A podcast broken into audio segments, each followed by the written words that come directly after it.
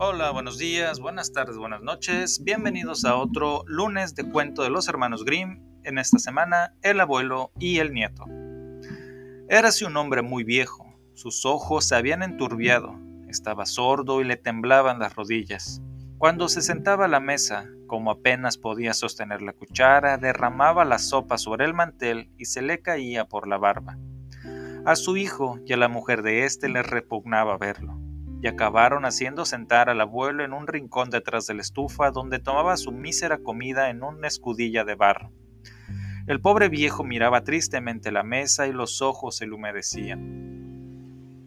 Un día, sus manos temblorosas, incapaces de sostener la escudilla, la dejaron caer al suelo y se rompió. Riñó la nuera, pero él se limitó a suspirar sin contestar una palabra. Entonces la mujer le compró por unos céntimos una escudilla de madera y desde entonces se sirvió la comida en ella. Estando una vez sentados a la mesa, observaron que el nietecito, que era un niño de cuatro años, se entretenía reuniendo y acoplando trocitos de madera.